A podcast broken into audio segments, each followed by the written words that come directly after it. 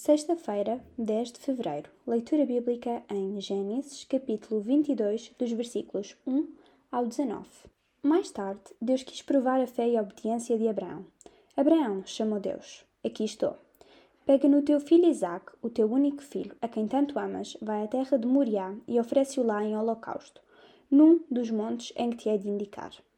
No dia seguinte, de manhã cedo, preparou o seu jumento para a viagem assim como a lenha necessária para o holocausto, e, na companhia do seu filho Isaque e de mais dois moços, seus criados, partiu para onde Deus lhe tinha dito.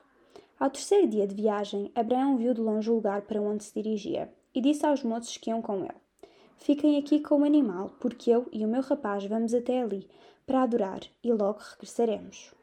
Abraão pôs a lenha do holocausto às costas de Isaque, acendeu o fogo, pegou no cutelo e prosseguiram juntos. Pai, disse Isaque, temos lenha, temos lume para o fogo. Mas onde está o cordeiro para o holocausto? Deus proverá um cordeiro, meu filho. E continuaram juntos o caminho. Quando chegaram ao local de que Deus lhes tinha falado, Abraão construiu um altar, colocou a lenha em ordem, amarrou Isaac e deitou-o no altar em cima da lenha. E pegou no cutelo a fim de sacrificar o seu filho. Nesse preciso momento, o anjo do Senhor gritou-lhe: Desce desde o céu. Abraão, Abraão. Ele respondeu: Estou aqui. Baixa a tua mão, não lhe faças mal algum, porque já sei agora que temes a Deus, a ponto de não me recusares nem sequer o teu único e querido filho. Logo a seguir, Abraão reparou num carneiro que estava por trás deles, preso pelos chifres a um arbusto. Pegou então no animal e sacrificou-o, como holocausto, em lugar do filho. Por isso, Abraão deu àquele lugar o nome de O Senhor Proverá. E ainda, logo, e ainda hoje existe entre o povo um ditado que diz: Lá na montanha, o Senhor proverá o necessário.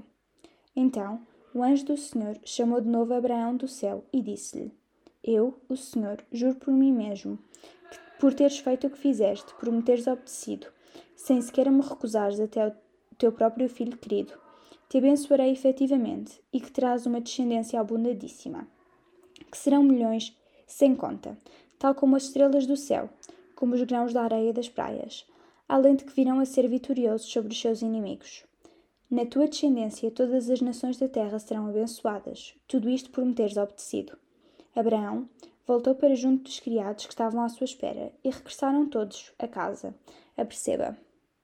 Esta prova, porque Abraão passou, é um dos mais belos episódios proféticos do Velho Testamento. Isaac é uma figura de Jesus, que seria obediente ao Pai em tudo, até à morte. Onde está o Cordeiro? O Senhor proverá. E João Batista pode dizer: Eis aqui o Cordeiro de Deus, que tira o pecado do mundo.